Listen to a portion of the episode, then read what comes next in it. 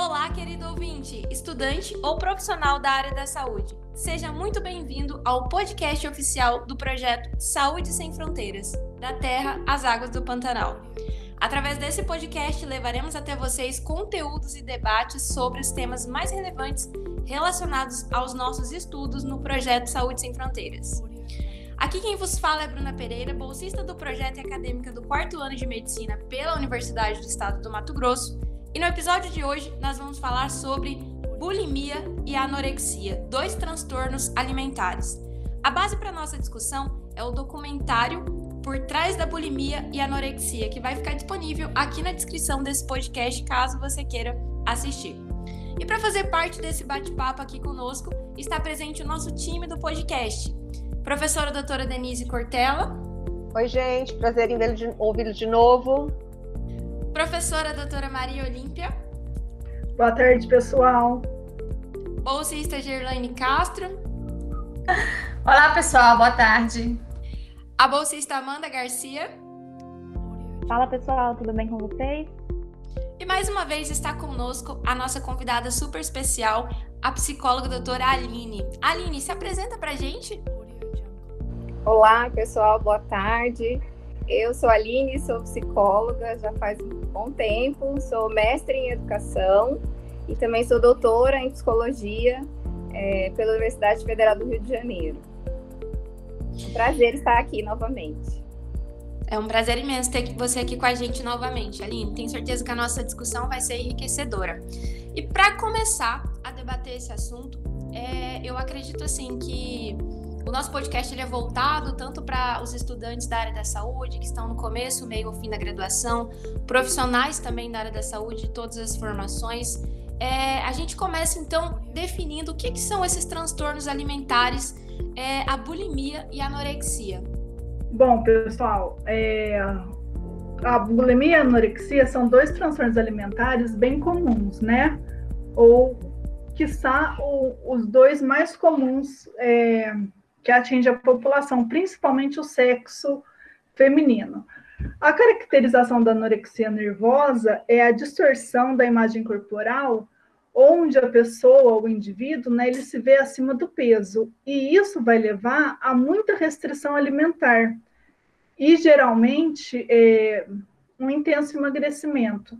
Muitas vezes a pessoa fica muito abaixo do peso considerado normal de acordo com o índice de massa corporal, que é o IMC. Já a bulimia nervosa, ela, o indivíduo, ele tem o objetivo de perder o peso rapidamente. E ele provoca os episódios de vômito, geralmente seguidos de episódios de compulsão alimentar. Então, o indivíduo, ele come muito, né? E depois sente arrependido e provoca o vômito. Então, também tem um emagrecimento ou mantém o peso considerado normal, mas não com medo de engordar, ele não tem essa o metabolismo do alimento, né, por causa da provocação do vômito. Certo. Essas definições são muito importantes para que a gente consiga compreender e principalmente diferenciar esses transtornos alimentares, né? É, no próprio documentário, é um documentário assim bastante forte com relação a esses transtornos, né? A gente vê que é, muitas das vezes a gente pode pensar que são transtornos assim não tão impactantes, mas a gente vê o quão complicado se torna a vida de uma pessoa quando está na fase de enfrentamento de de um transtorno alimentar desse tipo. Sim, é, é eu até, queria até comentar mesmo a, a, eu antes de estudar mais sobre esse tema, eu eu imaginava que a, a eu não imaginava que a, tanto a anorexia quanto a bulimia podiam chegar a um, um extremo de sofrimento. É lógico que a gente vê em fotos, né, várias às vezes, é, personagens de mídia é, com relato de anorexia bulimia, mas esse documentário me fez perceber a complexidade que é a recuperação dessas pessoas, né?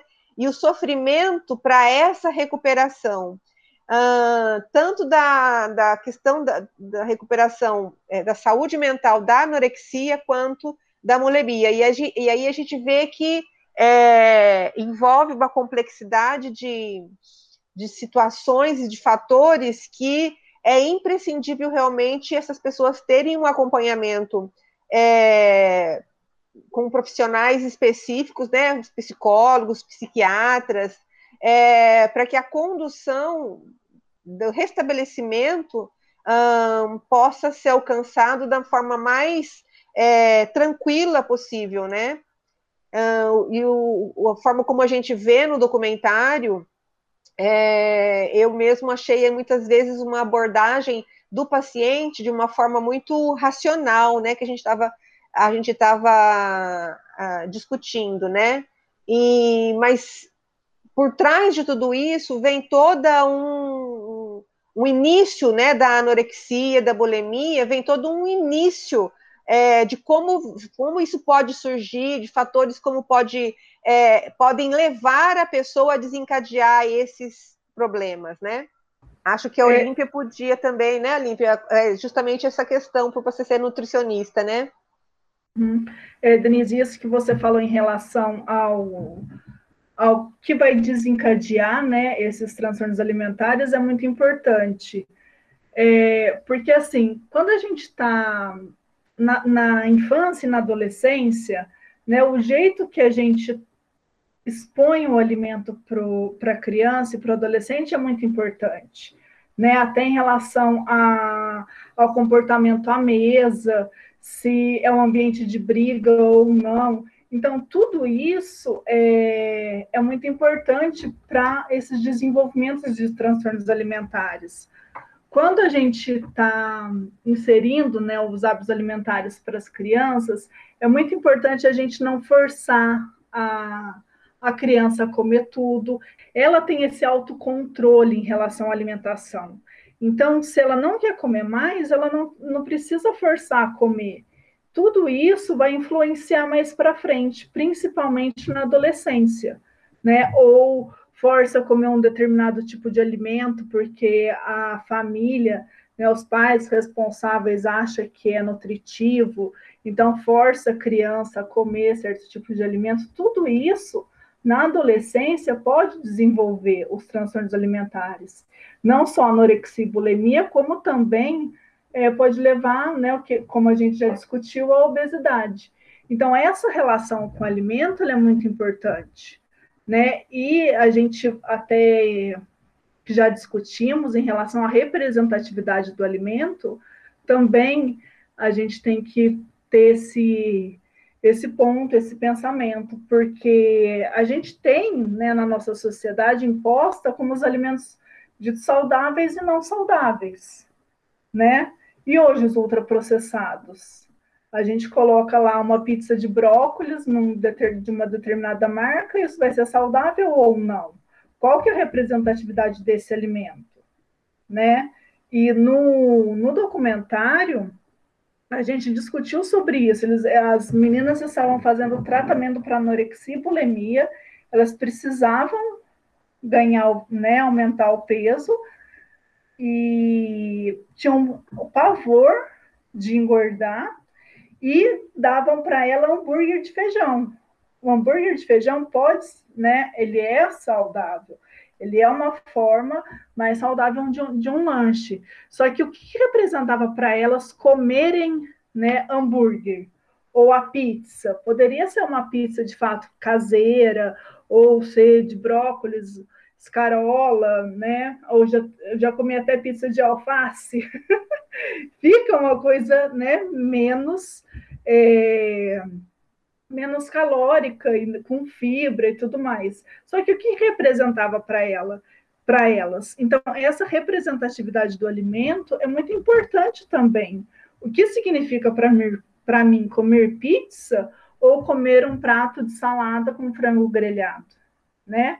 Qual que é a diferença ali do, da representação desse prato, né?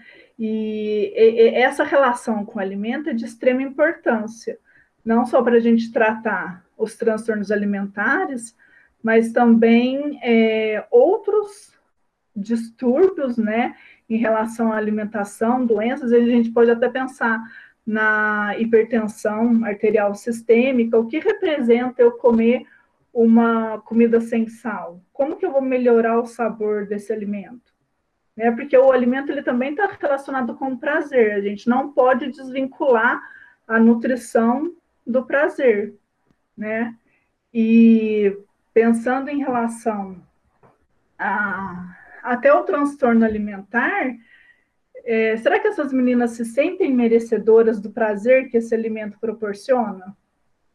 Né? Porque daí é um distúrbio tão grande de, de autoimagem, de merecimento, de depressão, que te, entra toda essa relação também com o alimento, né? Então, quando a gente vai tratar esses é, transtornos, a gente tem que pensar em tudo isso, principalmente na relação com, do, do, do indivíduo com o alimento. É, é, eu até queria fazer uma abordagem, talvez se a Aline é, é, pudesse falar sobre o, o, aspecto como ela, ela vê. É, assim, a, a, a, a, sensação que eu tenho é que esse tratamento para as pessoas que sofrem anorexia e bulimia, considerando que eles têm uma alta imagem deturpada e, e, a, e a imagem também do alimento para eles tem uma representatividade diferente, é, e eu fiquei pensando a questão de quando se ofereceu o, o hambúrguer de feijão, né? Se a pessoa, o tratamento nesse caso, né, o acompanhamento, numa clínica, parece-me que ele a, a, acaba sendo mais é, generalizado para todo mundo de uma certa forma. E às vezes o ideal seria é, ter uma especificidade mais individual, né, no tratamento, né? Porque se a pessoa tem uma imagem distorcida dela e do alimento, se ela já tem um problema de comer um alimento ou, ou achar que aquele alimento engorda, se o cara dá um hambúrguer para ela, ainda que seja um hambúrguer de feijão, mas é um hambúrguer, ela vai falar, gente, eu tô comendo um hambúrguer. Na cabeça dela é um hambúrguer, né? Então, é, é como é uma clínica, assim, né? Essa especificidade, essa. Acho super importante isso, olhar essa necessidade, olhar para uh, esses aspectos, né? Uh, como a Aline tinha comentado no, no, antes da gente começar a conversa, esse documentário foi feito nos Estados Unidos. Lá, o hambúrguer ele era muito comum, né? Talvez possa ser por isso que foi feita a oferta do hambúrguer lá na, na clínica. Mas eu fiquei pensando realmente nisso, né? Nessa questão do que o, o alimento está representando para ela ali naquele momento e o quanto aquilo vai ser prazeroso para ela voltar a comer ou não, né? Bom, é, em relação a isso, né, Denise, que você está falando, a gente observa bastante assim uma homogeneização no tratamento delas, né? O que apareceu lá. Então, e, e tem um, estudos, né, mais com viés psicanalítico, que vai falar de uma homogeneização dos sintomas. As anoréxicas, principalmente, têm um discurso que é muito semelhante, né? Eles têm é, esses comportamentos que são estereotipados, uma recusa de comer, uma preocupação excessiva com o corpo e é uma narrativa assim de sofrimento muito homogeneizada, né? Muito igual para todas as anoréxicas e isso a gente observa bastante do documentário, né? Todas com a mesma dificuldade, com os mesmos comportamentos, é com os mesmos sintomas, tanto que o, o, o documentário ele acaba trazendo assim toda essa monotonia que é a vida delas voltada somente para a questão do corpo e do alimento, né? O quanto que cada alimento vai trazer questões para ela pensar em relação a si, se comer o que, que vai acontecer, se comer ela vai vomitar, o que vai fazer com todo esse, esse alimento. Então a gente percebe assim uma homogeneização nas narrativas do sofrimento e aí no documentário mostrou também uma homogeneização no tratamento, né? O mesmo alimento para todas, juntas tentando comer, então fazendo um movimento contrário do que elas fazem. Então a gente observa no documentário, eu achei isso muito forte, é o quanto que é difícil para elas aderirem ao tratamento. Então, assim, eles têm sintomas muito permanentes e de difícil modificação né? De certa forma, as é, aquelas mulheres que estão lá e, e as anoréxicas e bulímicas mais graves, né? Elas acabam também tendo dificuldade em, em demandar a cura, em demandar o tratamento. E quem faz isso são os familiares ou os responsáveis. Então, no documentário tem essas pessoas que estão no tratamento hospitalar, né, que também é uma estratégia empregada, mas mais para os que estão né, numa situação mais grave e que precisa de outra pessoa para conduzi-las até lá. E como é difícil para elas aderirem ao tratamento, porque a anorexia, né, principalmente, é uma saída para o mal-estar dela, na relação dela com o corpo. Então, como é que ela vai se desligar desse sintoma, que para psicanálise seria mais um sintoma, é, se isso de alguma forma ajuda ela a organizar toda essa questão mental dela, tá? Então, para assim, olhando mais para a psicanálise, a gente trataria mais o sofrimento dessas pessoas e não a mudança dos sintomas. Seria uma consequência essa mudança de sintoma, que é essa forma de relacionar com a comida né, que é uma forma que está muito ligada com o seu corpo, né, nessa, nessa questão dessa relação muito difícil entre sujeito e objeto que é, as anoréxicas principalmente têm. Né? Nossa, bem interessante isso que você falou, a questão né, de tratar o sintoma dela e não o, o problema em si, né? Porque vai é, é, por tabela, né? Tratar o sofrimento e não o sintoma o que é uhum. contrário do que a medicina e as outras ciências acabam fazendo. Né? A gente quer retirar o sintoma da, é, do doente, né, da paciente. E a psicanálise não, ela entende que o sintoma é uma forma que a paciente tem de mostrar a sua relação com os objetos, a sua particularidade, o que, que ela quer dizer com isso tem a ver com toda uma história de relação uhum. com os uhum. objetos e consigo mesmo, né? Exato. Bacana, Aline. É, assim, eu, eu acho não, né? Na verdade, o, a relação com o alimento não é só com o alimento, né? Como eu pontuei, tem, tem a representatividade do que o alimento representa, assim, ah, o hambúrguer é uma coisa super calórica tal, mas também é, o que eu como, quando, o que, quando eu como, com quem eu como e por que eu como. Né? Então, não é só nossa cenoura. Tem todo um contexto. Né? Eu brinco que ah, eu não como cenoura porque é beta-caroteno, eu como cenoura porque eu tenho uma história com a cenoura. né? Isso foi inserido na minha alimentação. A gente ia para a fazenda, eu pegava na horta, daí ajudava a fazer a salada, daí tem todo um contexto né, com isso, ou não. Eu quero chamar atenção comendo muito, eu quero chamar atenção não não parando de comer, né? Como que é a relação com a minha família, quando eu como muito, quando eu não como, né? Como que é em relação ao cuidado que os outros têm comigo quando eu como ou deixo de comer, né? Tem até em relação ao autocuidado, à autocompaixão, ao merecimento ou não de alguma coisa. Mas não é só, né? Não é só o alimento, é toda a relação, aquilo que permeia alimenta o contexto alimentação, né?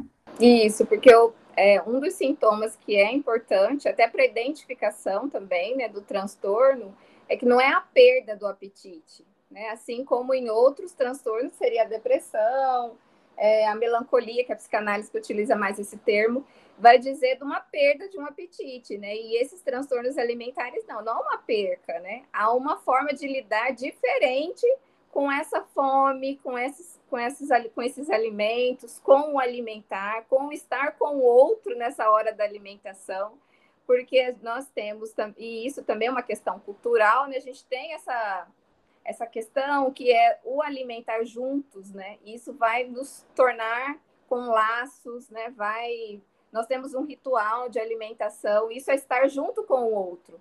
E quando a gente tem na anorexia, que é uma recusa aí de se alimentar, a gente também tem uma recusa aí ao laço social e ao estar com o outro.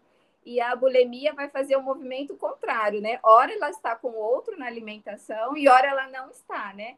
É uma ausência e presença. Então, são movimentos é, psíquicos diferentes, né? Mas ambos, de alguma forma, aí, recusando isso que está estabelecido culturalmente. Né? Exatamente. Eu acho que esse contexto da, da socialização né, que o alimento traz é muito importante. Até no documentário, bem no final, né, que duas, é, as duas internas já tinham saído e elas estavam no restaurante. Então, até uma fala, ah, vamos pedir o que todo mundo está pedindo, né? É, como se a gente fosse pessoas normais para comer. Né? Então, e tem toda essa é, socialização, e também daí a gente fala da, de novo da representação do alimento. Né? Uma pessoa que sai para jantar só come salada como é visto, ou a outra que come uma pizza inteira, né? Então tem toda essa representação da comensalidade. Né? E isso a gente fala da psicologia, até da antropologia em relação à nutrição. Como que é a história da alimentação? Quem come primeiro, quem serve, o que se come, como, quando, o que come. Né? Levi Strauss pontua muito isso, da, da representação da comensalidade. E tudo isso envolve esses transtornos alimentares, né? A Carla chegou, quer comentar alguma coisa, Carla? Cheguei aí alguns minutos atrasada, tudo bem com vocês? Tudo jóia, prazer em vê-la, em revê-la novamente. Prazer é todo meu, mesmo que virtualmente, né? Uhum. É, é, sim, né? Uma discussão aí que que abre muito um leque, né? Eu estava ouvindo agora e e resgatando aí algumas é, relações sociais, né? Então, hoje, por exemplo, a minha relação com a comida, ela é, é bem diferente da relação que eu tinha quando eu fiz faculdade, de quando eu saí da faculdade e aquilo que eu almejava, né? Hoje uh, eu consigo ir ali no quintal de casa e colher um giló, eu consigo ir ali e colher um tomate. E aí, quando a discussão traz que o comer é social, que o comer é estar num ambiente com outras pessoas e, e isso é de certa forma traz prazer. Eu fico imaginando que para essas é, para essas garotas, enfim, no caso do documentário, mas meninos também, é, o quão pesado é e o quão difícil é se socializar, uma vez que a comida é essa conexão, a comida é essa ponte. Porque é isso, né? É, antropologicamente falando, socialmente falando, a comida está sempre ali juntando e fazendo essa ligação entre pessoas, povos, né? Se a gente for ver temperos, especiarias, ela né, viajou e foi daqui, foi, veio de lá. Então, assim, essa conexão entre pessoas, cultura, comida é muito forte almoço de domingo, sentar na mesa, por mais que né, vem se perdendo isso, mas é muito forte. E daí, como que na cabeça dessas pessoas, dessas, dessas meninas, no caso do documentário, como que fica essa relação, né? Eu automaticamente vou ser obrigada a comer ou a lidar com aquilo que para mim não é bom, não me faz bem, porque eu preciso me socializar. E se socializar é estar em comunidade. Então, ouvindo, né, assim que eu entrei, eu consegui ouvir um pouquinho dessa parte da discussão e aí me fez pensar que, para mim, a comida é tão importante nesse sentido e eu, eu não consigo nem, às vezes, até imaginar o quão difícil é, é estar nessa condição, né, de não poder comer ou querer se socializar, mas o que me vincula a essa socialização, no caso a comida, é uma questão muito séria e, e, e de não saber lidar. Então, traz uma angústia, né? Traz uma, uma questão aí que deve ser muito complicado, muito, muito difícil. Tentar é, é, estar no social e, ao mesmo tempo, lidar com a comida. Bacana, Carla. É, seu, sua, seu apontamento me lembrou que eu estava falando em relação é, a alimentação na fase da infância, né? Então, por exemplo, uma criança que é dita como acima do peso, como que o profissional da saúde vai lidar com essa criança? Né? Porque muitas vezes é, essa nem só a criança, mas vamos já colocar no início da adolescência, essa representação do corpo, ou hoje a, a extrema preocupação com a saúde, quando não avaliada de forma adequada, já entra com restrição alimentar para essas crianças e o início da adolescência. E muitos estudos mostram que os transtornos alimentares, eles é, têm início depois de uma dieta restritiva. Né? Então, foi tão restrito lá, foi, teve uma, uma, foi uma coisa tão pesada né, no, na infância, no início da adolescência, que daí para de comer. que daí tem esse negócio também relacionado à imagem corporal, tudo. Mas eu já ouvi é, uma criança falando para mim, tia, o que, que eu fiz de errado? Porque só eu não posso tomar Coca-Cola. Sabe? Então, por que só para a criança não a coca e a família não entrou numa alimentação mais saudável, numa reeducação alimentar e não numa dieta restritiva? O que, que depois isso vai levar para a criança, né? E, e, e daí a relação com a comida é, de novo, muito importante. Né? Como que é o ambiente que eu como, o que, que representa, como que a mãe fala do alimento. Não come isso não que engorda né, vai levar o resto da vida que aquele alimento X vai engordar. Mesmo que me dê prazer, mesmo que eu goste do alimento, eu não posso nunca, porque, nossa, engorda tal alimento, né? Então, quando a gente fala de alimentação, principalmente na, nos hábitos que a gente quer levar para ao longo da vida, é muito importante ter esses cuidados em relação à representatividade do, do alimento. É, eu, fiquei, eu, fico, eu fico, eu me pego muito assim quando no documentário mostra o, o, o hambúrguer, né? Como uma, o hambúrguer e a pizza, né? Que é muito, que apresenta muito ali para elas em forma de refeição.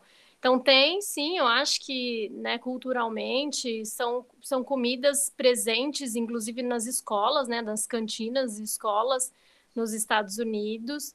É, mas daí me vê, eu, eu fiquei muito em dúvida quando eu assisti o documentário pela primeira vez e a gente né, trouxe a discussão no, naquele encontro o porquê de oferecer isso. Mas aí depois eu fiquei pensando, será que também não é para é, fazer com que esses, esses pacientes, enfim, entendessem que não é só o comer o hambúrguer, mas sim o comer o hambúrguer de forma é, também prazerosa, né?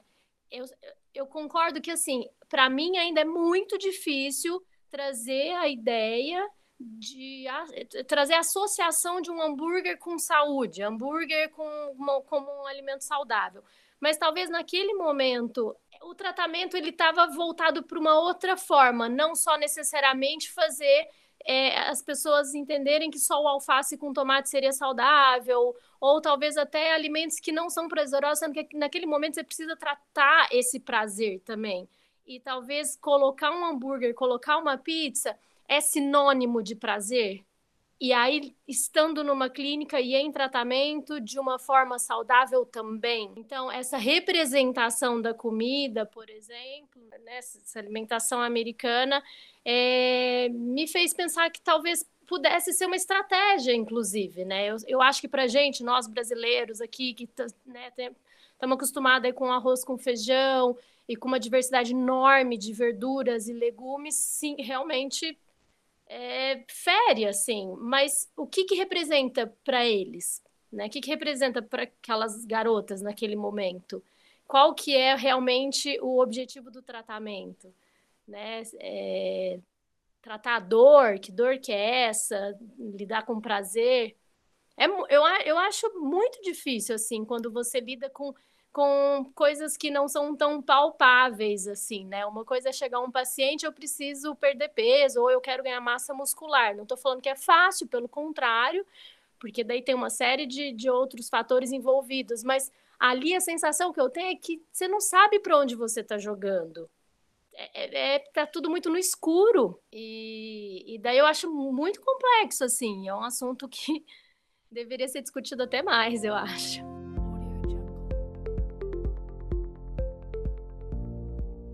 É, eu, fico, eu fico pensando a gente ouve vê essa questão da representatividade do alimento e da autoimagem muito em adolescente. Mas existem casos, será? Vocês já ouviram falar se existem casos de anorexia em criança? Não sei, Denise, é. não sei de falar. Eu não uhum. sei se talvez a anorexia consciente, né? Porque eu acho que esses jovens, assim, como mostra no documentário, elas estão cientes do, do, do, do, processo, cientes assim, né? Tem ciência uhum. daquilo que está acontecendo. Eu acho que talvez criança é, de repente faz essa associação com o parar de comer e chamar atenção, alguma coisa assim, mas não necessariamente que, que ela esteja consciente de que é um processo de anorexia. Então, uhum. nesse sentido, eu nunca vi, mas já, já vi criança que para de comer. Eu sou consultora em algumas creches daqui da cidade de São Paulo. E a gente tem algumas crianças que trazem esse comportamento de não comer, de recusa, e daí, quando você começa a investigar, os pais estão passando por um processo de separação, é, a criança está presente, está vendo é, os pais discutirem em casa, uma situação complicada, então ela associa o não comer a algo que, que que, que, os pais olham, né? Então parem de brigar e olhem para mim. E aí ela identifica que o parar de comer, que é, recusar a comer faz com que os pais deixam de discutir para tra né, trazer essa atenção para a criança. Isso eu já vi. Isso, isso eu tive uma situação numa das minhas creches, mas daí a criança não tem a menor noção de que é um processo de anorexia e que não deixa de ser um primeiro passo, né? Assim, do meu ponto de vista, né? É, nessa complexidade aí apontada, né, da dificuldade de um tratamento para anorexia e até para a compreensão desse fenômeno, né, de, que ele é bastante complexo, se pensarmos nessas, nessas mulheres que estão ali no documentário, né, o quanto é difícil para elas estarem ali e que sofrimentos que ela traz, né, a, você estava falando, a Carla estava falando desse sofrimento de não estar socializando o alimento mas o que mais mostra lá é um sofrimento delas em não alcançarem o ideal do corpo, é, o ideal de um corpo né, ideal. Né? Então, o sofrimento delas é um sofrimento muito mais narcísico, né? um sofrimento muito mais ligado a si mesmo e ao seu corpo. E isso toma muito tempo delas. Então, elas, a vida delas, né, o dia delas é contar calorias, é verificar sobre os alimentos, é pensar se o corpo engordou ou não engordou, é pesar ou não pesar. Então, assim, não há um investimento em outros objetos. Então, como que a gente entende isso em psicanálise? Então, como o fenômeno é complexo, precisamos de várias ciências para nos ajudar a pensar nos caminhos das intervenções, né? Além do fenômeno ser complexo, cada ser humano é único, que traz toda a sua história, toda a sua constituição. E temos a constituição do eu também, que vou tentar falar um pouquinho.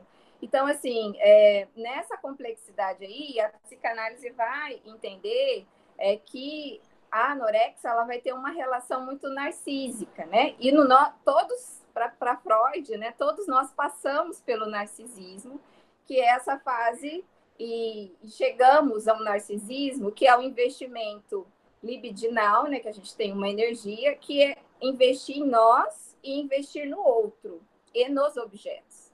A anorexia vai ter uma dificuldade em investir nos objetos. Ela acaba investindo toda a energia dela só no corpo dela é, e nas questões dela, porque ela tem um ideal muito severo, né? Ela tem um espelho ali como algo é, que é muito. que tem uma imagem que para ela não chegou ainda na imagem ideal e que nunca vai chegar, né? Porque essa imagem, esse, esse ideal aí é um ideal inalcançável. E por que tudo isso, né? Como que a psicanálise explicaria? E eu falando para vocês de uma forma bem simples, porque é, é a, a, teoria é bem complexa, né? É, a psicanálise vai nos trazer né, que o nosso eu, né, quem nós entendemos que somos, né, denominamos como eu, ele é constituído numa relação com o outro, né? numa identificação com o outro. Então, quando nós nascemos, nós somos um corpo. Nós não, tam, não temos ainda um eu, né? um ego constituído. E ele vai ser constituído nessa relação com o outro. E o Lacan, que é um psicanalista que depois vai é, rever toda a obra de Freud, ele vai falar que um dos momentos importantes da nossa constituição do eu vai ocorrer no estádio do espelho, que é mais ou menos lá os sete a oito meses, o bebezinho consegue olhar para o espelho e ver a sua imagem. Então, ele consegue perceber que lá fora tem uma imagem e que é dele. E quando ele percebe isso, ele vai ter essa sua imagem corporal, né? A sua primeira imagem corporal aí delimitada, vai ter um júbilo, né? Uma alegria de se ver ali, de se reconhecer naquela imagem que está lá, é ele, mas não é ele, né? Mas para essa imagem também acontecer, ele vai precisar de um outro, que é um adulto, que vai chancelar essa imagem para ele, no sentido de, tá vendo? É você que está lá naquela imagem. Então, a constituição do eu e da nossa imagem corporal passa pela imagem que nós vemos lá fora e pelo outro que chancela essa imagem, pelo um outro que vai dizer para a gente qual que é o nosso ideal, né? Então, a gente entende em psicanálise que o ser humano ele está sempre na busca desse ideal e esse ideal é constituído por um outro. E esse outro são os cuidadores, né? Ou a mãe, ou o pai, ou juntos, que vão mostrar para a criança esse ideal. E aí, a partir desse primeira, dessa primeira constituição, dessa primeira imagem corporal, a criança vai seguindo é, e reconstituindo essa imagem. Mas essa imagem, ela nunca vai ser uma imagem harmônica, né?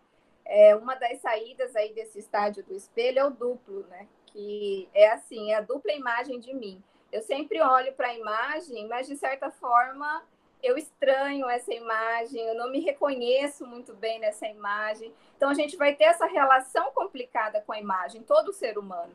Mas a anorexia, por algum, algumas questões, e aí envolvida né, com esse eu que, com esse outro que vai nomeá-la, nomear o seu corpo, ela acaba não se reconhecendo ali naquela imagem de uma forma muito mais patológica Entende? Então, assim, nessa relação inicial com as pessoas que nos cuidam, essas pessoas vão delimitando o nosso limite, né? A nossa borda corporal, como é um termo psicanalítico, né? De quem é esse pezinho, de quem é essa barriguinha, de quem é esse bracinho. Então, isso vai ajudando a criança a fazer toda essa imagem e conseguir olhar para o espelho.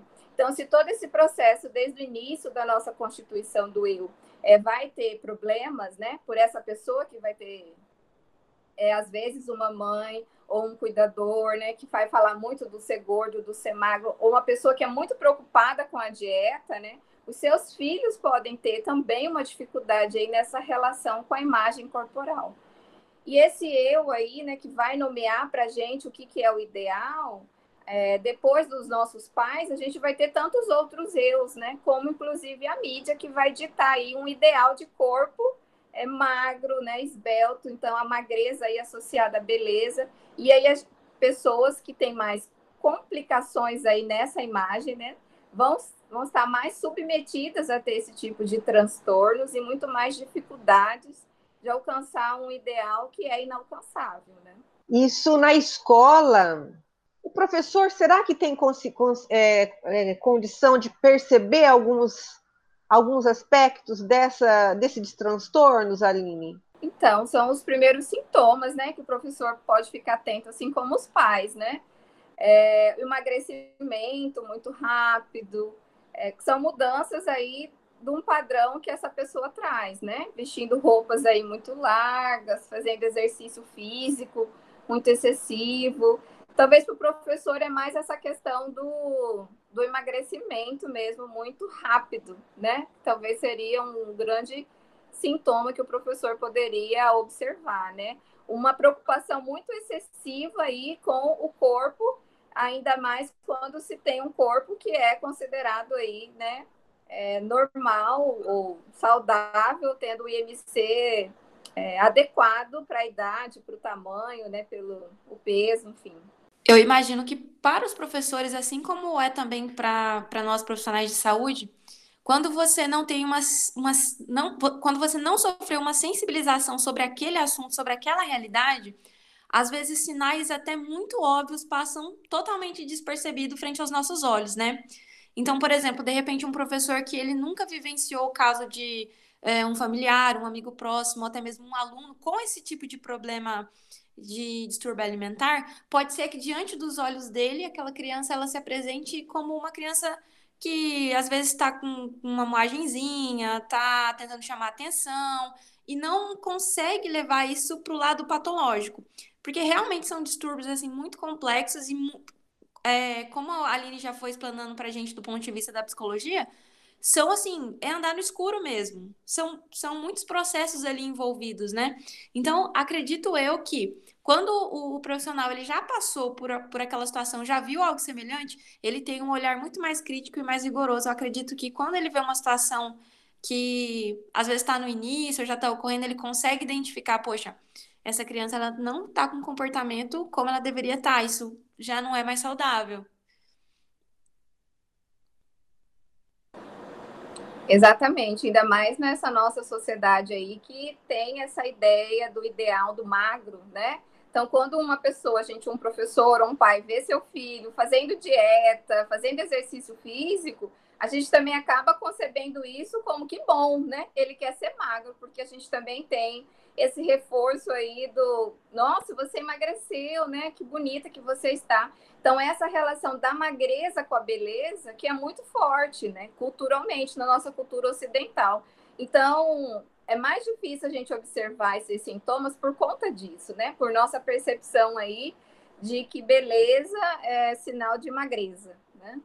E esse é um ideal que todos deveriam alcançar é, quando para algumas eles ficam um ideal é, inalcançável, né? Uhum. E, e, uma busca incessante podendo é, levar até a morte, né? Porque as anoréxicas, Sim. o sofrimento delas não é, não, como elas não estão investindo mais em outros objetos e o investimento dela é total, é no corpo, é, elas não estão preocupadas com outras questões, né? Vocês percebam lá no vídeo, quantos no documentário, né? Quantos meses elas ficam lá e não há um, uma preocupação assim com relacionamento, com a sexualidade, com outros aspectos, é só com o corpo. Então é uma relação muito narcísica mesmo, né? Desse investimento total no corpo.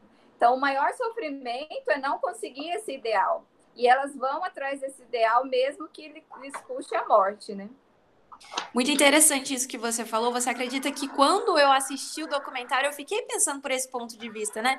Poxa, o documentário relatando que essas meninas elas internam, volta para casa, depois internam de novo, fica nesse nesse vai e volta.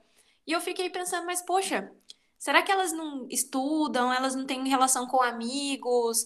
É, relações são casadas? Não? Como a vida delas param totalmente e elas ficam vivendo aquele cenário. Uma outra coisa também aqui, pegando um gancho do que a Aline estava falando para gente, é o quanto a gente tem que ficar atento com essa questão do corpo ideal para esses pacientes que sofrem de anorexia, né? Porque quando a gente pensa assim, corpo ideal, na minha cabeça, Bruna, eu penso numa pessoa que tem um IMC adequado para a idade dela, para a estatura e para a idade. Mas para essas meninas, não é isso.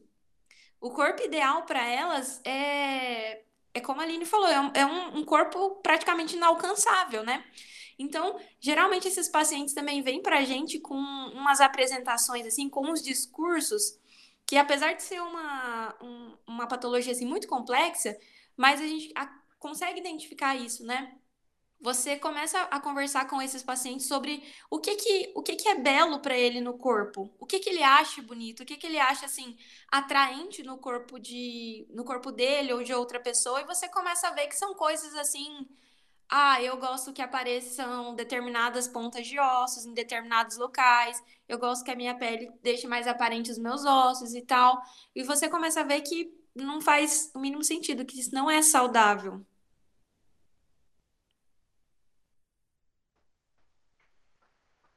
É, essa, essa abordagem aí é, que, que você está falando, Bruna, é, eu lembrei da quando a gente estava fazendo a coleta de dados das crianças da zona rural e a gente procurou identificar a autoimagem deles, né? E a gente vê que já desde pequenininho, assim, cinco, seis anos, é, eles já têm uma imagem é, lá na frente de como eles gostariam de ser, tanto a menina quanto o menino.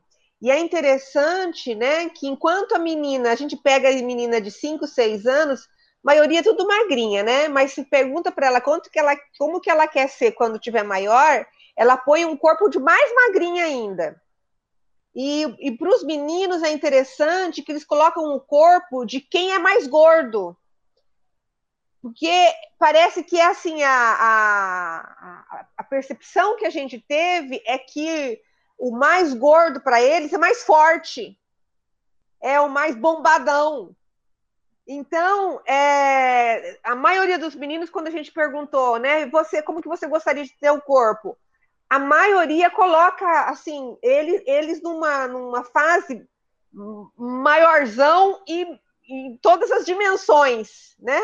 Então, eu, eu achei, interessante isso, que já essa, esse preconceito que vem sendo formado na cabecinha deles já vem desde pequenininho. E às vezes a gente pensa que na zona rural, por ser um lugar onde eles não têm muito tempo para estar tá acessando a tecnologia, celular, é, televisão, né, que é tudo mais é, é, mais natureza, a gente percebe que não é bem assim, não, né?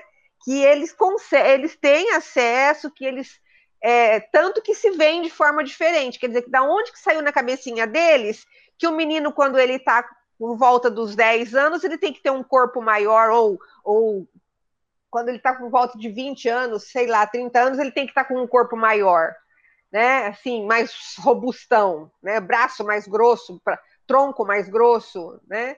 É, então, essas, essas pré-imagens realmente elas fazem, elas são muito, muito importantes, né?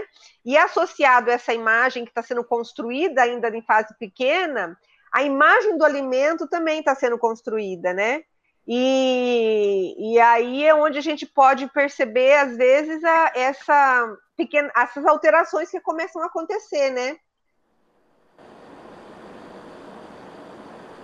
Isso, então esse ideal aí, e aí falando da pessoa e não da representação do alimento, mas é, esse ideal é trazido por outra pessoa, né? Então, como você fala, uma criança pequena lá na zona rural, por que, que ele vai ter essa imagem?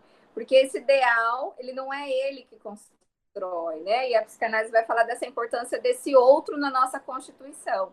Então, nós nascemos com um cérebro que não está pronto, com um corpo que não tem coordenação motora para nada, ou seja, totalmente somos dependentes do outro, né? Desde o aspecto corporal, cerebral, e nós precisamos desse outro para nos constituir como eu. E esse outro, né, que inicialmente são os nossos pais, especialmente a mãe ou quem faça a função materna, é, é alguém que vai nos mostrar qual que é esse ideal, né? Esse ideal do eu, esse ideal esperado. Então, há uma é, é um apontamento para essa criança e para esse filho, qual que é o ideal, né? O que, que ela espera. Então, assim, isso é na linguagem, né? A mãe fala, olha, quando você crescer, você vai ser bombeiro, você vai ser forte, você vai ser isso. Então, a criança, ela vai sendo inscrita num mundo de linguagem aonde alguém que é muito importante para ela e que a constitui, define mais ou menos esse ideal. E essa pessoa também foi constituída por outros, né? E estão todos inseridos numa cultura. Então, a gente percebe, assim, é, a importância do outro na nossa constituição, né? E nessa, nessa relação com o outro e com os objetos. Nesses objetos, o alimento é, é um deles de forma bem especial, né? É o que a gente está tratando aqui. Excelente. Com relação a isso, tem algumas partes do documentário que mostram algumas pacientes que relatavam que as mães também sofriam do mesmo problema. Então, é isso que a Aline colocou para gente é, o ambiente ali, as pessoas que são mais importantes vão colocando na cabeça da. vão incluindo naquele ambiente que, olha, menino tem que ser mais forte, a menina tem que ser magra para ser bonita. E às vezes, assim, com comentários totalmente sem, sem a intenção de causar qualquer malefício, mas eles vão formando ali a mentalidade daquela criança, ela vai internalizando aquilo e vai então constituindo uma nova representatividade, tanto com relação a comidas que são saudáveis e não saudáveis, ou uma representatividade com relação ao corpo que é, ela deve se padronizar aquilo e não pode ser diferente, senão ela vai ser considerada A ou B. E, e já pegando assim, é, sobre esse assunto, uma discussão que eu gosto bastante de sempre ressaltar é a, a gente diferenciar o que, que é uma restrição alimentar do que, que é você fazer uma, uma reestruturação alimentar, uma ressignificação, reorganização. Porque desde quando a gente começa a ouvir essa palavra dieta, ela já começa a soar para a gente como algo muito negativo. Ela vem como sinônimo de dor. Quando você, sempre quando você ouve alguém falando assim, estou de dieta, você já pensa, poxa, tá sofrendo. Coitada. E assim, quando isso vai para o adolescente, para a criança, como a professora Maria Olímpia comentou com a gente aqui sobre a criança e a Coca-Cola, é, a criança ela vai crescer pensando que toda vez que ela precisar passar por um processo de reeducação alimentar, que aquilo vai ser ruim, que vai ser doloroso. E quando, na verdade, quando a gente pensa na dieta, a gente está pensando por um, um, sacrifício temporário. Só que, assim, essa dieta ela não vai trazer recompensas permanentes, porque como você findou um processo doloroso, o que, que você vai querer fazer depois disso? Correr atrás do prejuízo. Então, você vai voltar a fazer tudo que você estava fazendo antes, sem ter formado a consciência de adquirir hábitos saudáveis, entender a importância da mudança daquilo. Eu acredito que a Gerlane consegue falar para a gente com mais propriedade sobre essa questão de reeducação alimentar, o quanto isso é importante e também o quanto isso não acontece da noite para o dia, que é um processo. É, posso rapidinho, assim, só trazer um questionamento antes de passar, então, já que é Entendi. é exatamente sobre isso.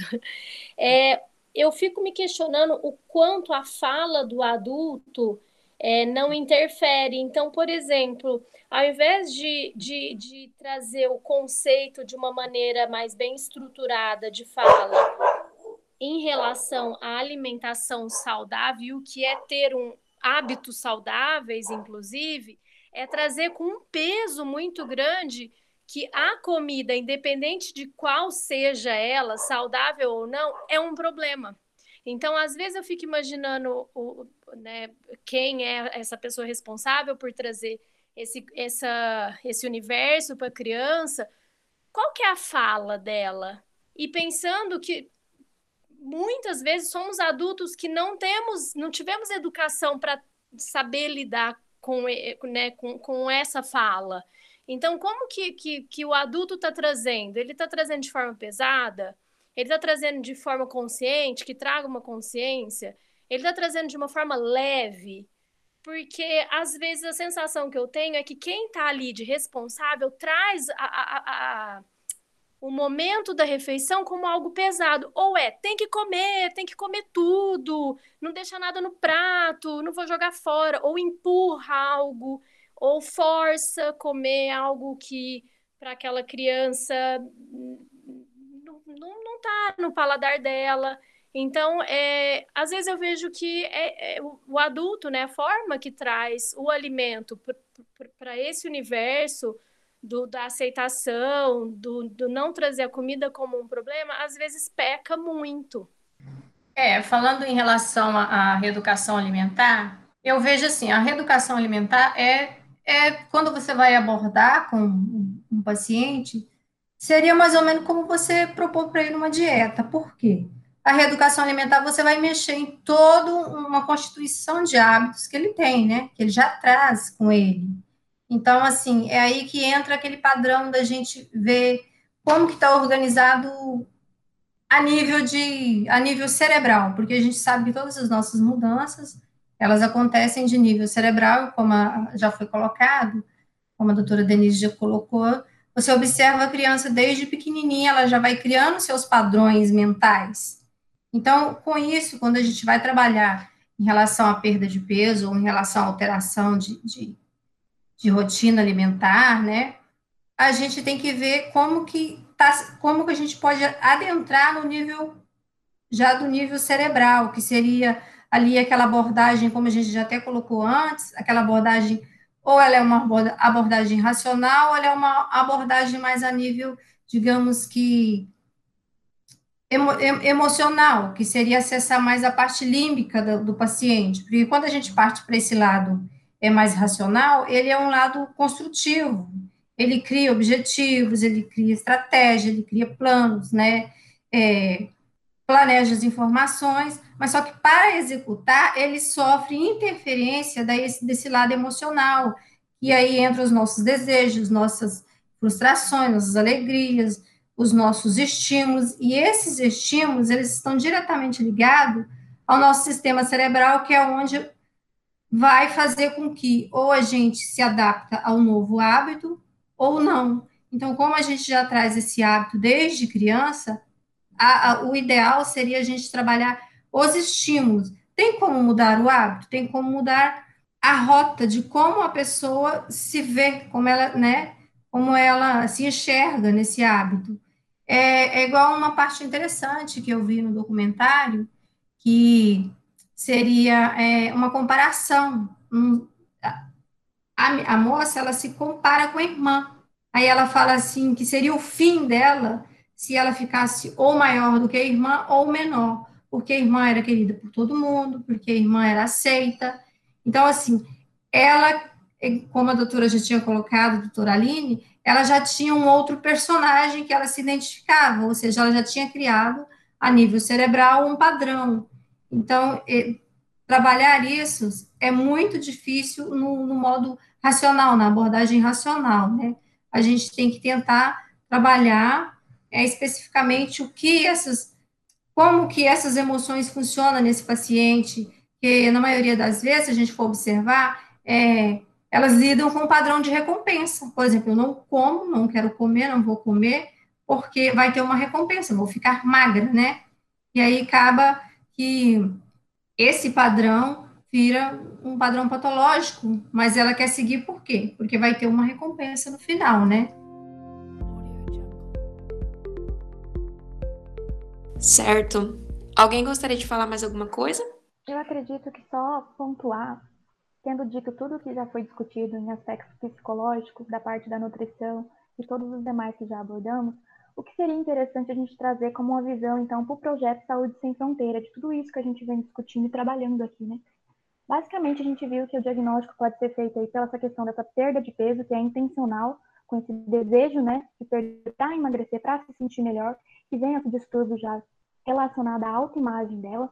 E dois instrumentos que nós usamos, na verdade, são dados que coletamos lá na zona rural, que pode nos auxiliar a diagnosticar até mesmo precocemente, não diagnosticar, porque diagnóstico a gente sabe que tem que ser por um profissional e tudo mais, mas fazer um screening mesmo, né? Identificar possíveis pessoas que estão desenvolvendo esse hábito ou algo nesse sentido que vai levar à bulimia e anorexia.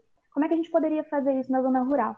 E basicamente a gente tem instrumentos para fazer esse screening. A doutora Denise mesmo comentou do nosso instrumento de avaliação da autoimagem, né? Através dele a gente pode perceber uma criança que está magrinha, ela vai se visualizar e ela se visualiza gorda, um pouco mais acima do peso. Será que isso estaria coerente? Como é que funciona isso nesse nível? Seria algo para se suspeitar, né? Como eu disse, não faz diagnóstico, mas é um screening, levanta ali, né? Uma luzinha de alerta para nós. Outra coisa também, a gente avalia a antropometria dessas crianças, né? E os dados podem falar a favor das curvas da Organização Mundial da Saúde, né? Crianças abaixo de menos 2 ali no score Z. A gente pode pegar de uma forma muito simples, através do cálculo do IMC e também do cálculo do peso para a idade ou peso para a estatura. São coisas simples que a gente já pode estar denotando ali uma criança que está tendo alteração. E até mesmo se ela vem há muito tempo nessa, nessa questão que até mesmo pode tocar na desnutrição também, e posteriormente aqui nessa questão da bulimia, anorexia, né? A gente sabe que isso é mais comum em adolescentes e adultos jovens, o início disso tudo, desse quadro, né? Mas no projeto a gente também trabalha com adolescentes, né? O projeto atende ali crianças, crianças também e também adolescentes, dos 9 aos 13, 14, 14 anos, não é incomum a gente achar alguma dessas crianças. E se a gente conseguir observar esses padrões, tendo esse conhecimento que está sendo discutido aqui, vai favorecer muito, porque a gente pode identificar isso precocemente e talvez encaminhar essa criança para um possível diagnóstico e isso pode auxiliar de, de, outras formas também nessa abordagem. Então, eu fiquei bem interessada quando a gente começou a discutir isso, porque até então eu aplicava esses instrumentos, mas eu não tinha esse olhar. Eu olhava muito mais para o lado da obesidade, por ser mais prevalente, por ser algo que já está mais visual para nós, né? Mas não tinha essa percepção. Então, com essa discussão, trouxe isso à tona para mim também. E uma coisa que eu não vi lá no documentário, que até a Aline comentou, né, que é essa questão de onde está esse tratamento do sentimental, né? Porque ali eles acompanhavam bem no documentário que eles avaliavam sim essa questão da autoimagem, tem até uma moça que se desenha lá totalmente mais distorcida do que realmente ela estava, E também tem esse acompanhamento do peso, que era bem rigoroso com elas. O ganho ou a perca de gramas ali era bem influente, né? Mas eles, eu não vi eles abordando tanto essa questão sentimental de que quando, como é que isso começou para ela levar isso, sabe? Eu vi que eles falavam disso, mas isso não foi bem tratado lá no documentário. Eu também gostaria de ressaltar isso, que foi coisas que já foram discutidas pela doutora Denise, né, esse levantamento mais desse cuidado mais empático, e também pela Aline, que discordou, é, que, aliás, que discordou muito bem sobre essa questão do sentimental virante, né, do que causou ela levar isso, que seria aí também um fato a se apontar, por isso a união das ciências, como a Aline falou, de uma nutricionista, de um psiquiatra, de um psicólogo e tudo mais, vai favorecer muito melhor esse indivíduo, né, que está ali no meio de tantas inconstâncias que ele vai ter que tentar se encontrar. Talvez tratamento multidisciplinar vai auxiliar nesse sentido. Então, Amanda, assim, continuando naquilo que você comentou com relação aos, aos estudos do projeto Saúde Sem Fronteiras, né? Nós já temos, nós já temos uma certa quantidade de informações com relação à autoimagem e com relação a, a dados antropométricos. Então, o que a gente pretende fazer agora é porque o, o instrumento que a gente utilizou para coleta de autoimagem, a, os desenhos né, que, os, que as crianças é, escolhem, eles têm uma correlação, é, eles estão. É, eles têm uma definição por trás, numérica, relacionadas ao peso. Então, dá para a gente ver realmente o peso real deles, o IMC deles real e o peso relacionado à imagem que ele colocou, né? Para ver se já existe uma alguma distorção aí, até mesmo uma, uma, uma alteração é, da, de, dos dados do IMC dele, né? Se ele está sobrepeso, se ele está abaixo do peso, está acima do peso, ou ele está normal, né? Então, vai ser possível, através desses dados que já estão sendo digitados, né, digital, é, estão sendo digitados no banco, é, num, num, momento bem próximo aí, a gente poder fazer alguma inferência sobre essa questão do como eles se veem e como eles estão com o peso, né? E acho que isso vai poder ajudar tanto na orientação dos professores que a gente vem aí, né, com alguns projetos de capacitação para os professores da, da rede municipal, é, tanto com, com capacitação, como até mesmo de alguma é, ação direcionada para as crianças, né, de conscientização, de é, é, conhecimento, né, de autoconhecimento, para que elas possam, já de uma idade tenra ainda, adquirirem hábitos mais saudáveis, né, perceberem quando estão com hábitos que já estão tendenciosos, né? Ou seja, fazerem as suas próprias escolhas, mas escolhas conscientes de alimentação, né? Isso que você falou, Denise, é bem interessante nas, nas intervenções, né? Posterior, depois dessa coleta que vocês fizeram. E o que a Amanda também citou, e lá no, o documentário mostra aquela ideia de ver, de fazer o desenho do mapa corporal, a pessoa desenhando e depois colocando ela para ela ver o, o tamanho dela. Né? Então, esse também é uma intervenção importante, e não só com aqueles que apresentam algum sintoma né, de algum transtorno, mas com todos porque a gente precisa trabalhar com todos essa questão da imagem corporal, porque a gente tem um ideal que é colocado né, para a nossa cultura e que, de certa forma, cada vez mais sofremos porque a gente muitas vezes se distancia desse ideal. Então, como a gente tem um ideal e cada vez mais distante do ideal, a gente vai acabando constituindo aí uma baixa autoestima relacionada ao nosso corpo. Então, também é legal fazer essas discussões com todos, inclusive os professores, né? Porque ninguém está alheio a essa a esse imperativo de uma beleza magra, né? De um ideal de corpo é, estereotipado aí, né? De uma forma é, para todos. Então isso é legal também fazer essa discussão, fazer esse tipo de atividades que já fica aí uma sugestão, né? De rever e às vezes eu faço com os alunos de psicologia também, de rever como é que está a sua percepção do seu corpo então, essa é uma discussão importante, independente de transtorno, ou não, né? Legal, legal isso. Excelente, então vamos chegando ao fim de mais um episódio do nosso podcast Saúde Sem Fronteiras. E eu gostaria de deixar o meu muito obrigado ao nosso querido ouvinte que nos acompanhou até aqui. Agradecer também a participação do nosso time, doutora Denise, doutora Maria Olímpia, as meninas Amanda e Gerlaine. E em especial agradecimento aqui para as nossas convidadas especiais de hoje, né? A doutora Aline, também a Carla que esteve aqui conosco. Muito obrigada por essa participação. Eu tenho certeza que a nossa discussão hoje foi muito enriquecedora e que vai levar um, um conteúdo de muito valor para os nossos ouvintes.